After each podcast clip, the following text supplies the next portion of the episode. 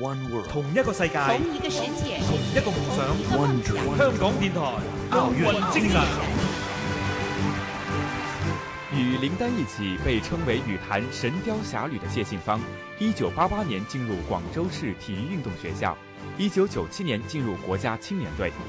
素有“美人”之称的谢杏芳，是龚瑞娜、周密之后中国女子羽毛球队涌现出的又一个世界级顶尖女单选手。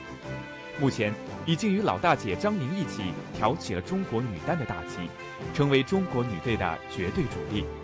她身体条件十分出众，人高手长，柔韧性好，打法以消耗战为主，利用身体和意志牢牢地控制对手。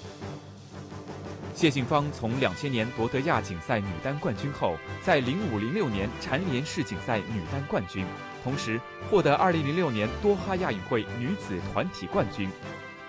国际羽联在官方网站公布了最新一期的世界排名，谢杏芳仍然稳稳坐在头名的位置。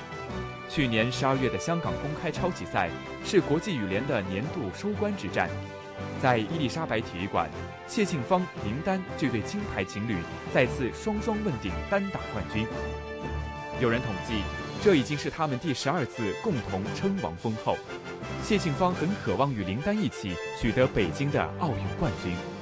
为了实现这个梦想，他表示会努力的养好身体，加强体能训练，迎接这项艰巨的挑战。我第一个呃公开赛冠军就是在香港拿了，在九九年的时候，我觉得呃香港这个比赛可能是呃不管是场地啊，还有这个馆里面啊，还有风啊，我觉得还是比较适应。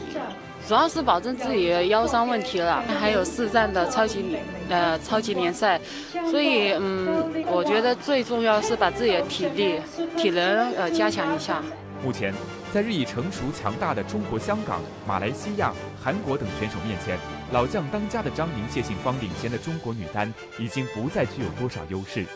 加上年轻的新秀未能完全接棒，中国能否捍卫奥运会女单金牌？谢杏芳能否如愿？我们拭目以待。